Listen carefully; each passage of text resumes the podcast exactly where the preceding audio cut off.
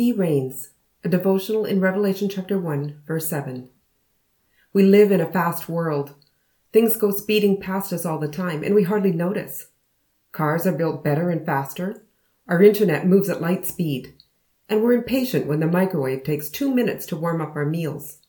We may long for a slower life, but our consumption of speed tells a different story. We're so used to fast things that anything slow frustrates us. We want to see the world, but we live as if we don't have the time to look. But what if we did? What if we could just stop and look? What would we see? Would we see the ocean's many colors, all the blues and greens and grays? Would we see the patterns of the waves and the artwork they leave on the sand as they return to their origin?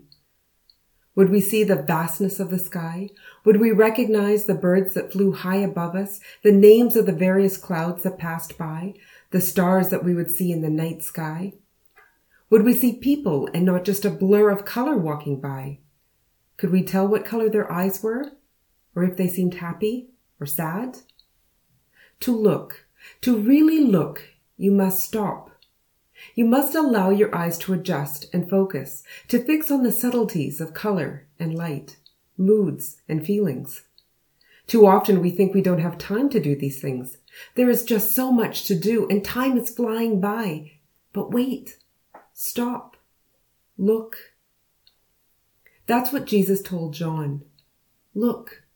Over and over again in the book of Revelation, we are told to look. How can we see if we never look? How can we understand if we never stop, look, and see? So much is happening around us, and it's not going to change. We will not become less busy or move slower unless we make a decision to do it. So today, hear the words of Jesus to John and to his churches.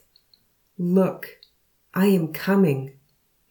One day when we look, we will discover that he is not coming. He is here. The world may be moving quickly, but don't forget to slow down, to look around you, and to reflect deeply on what you see and hear. Look.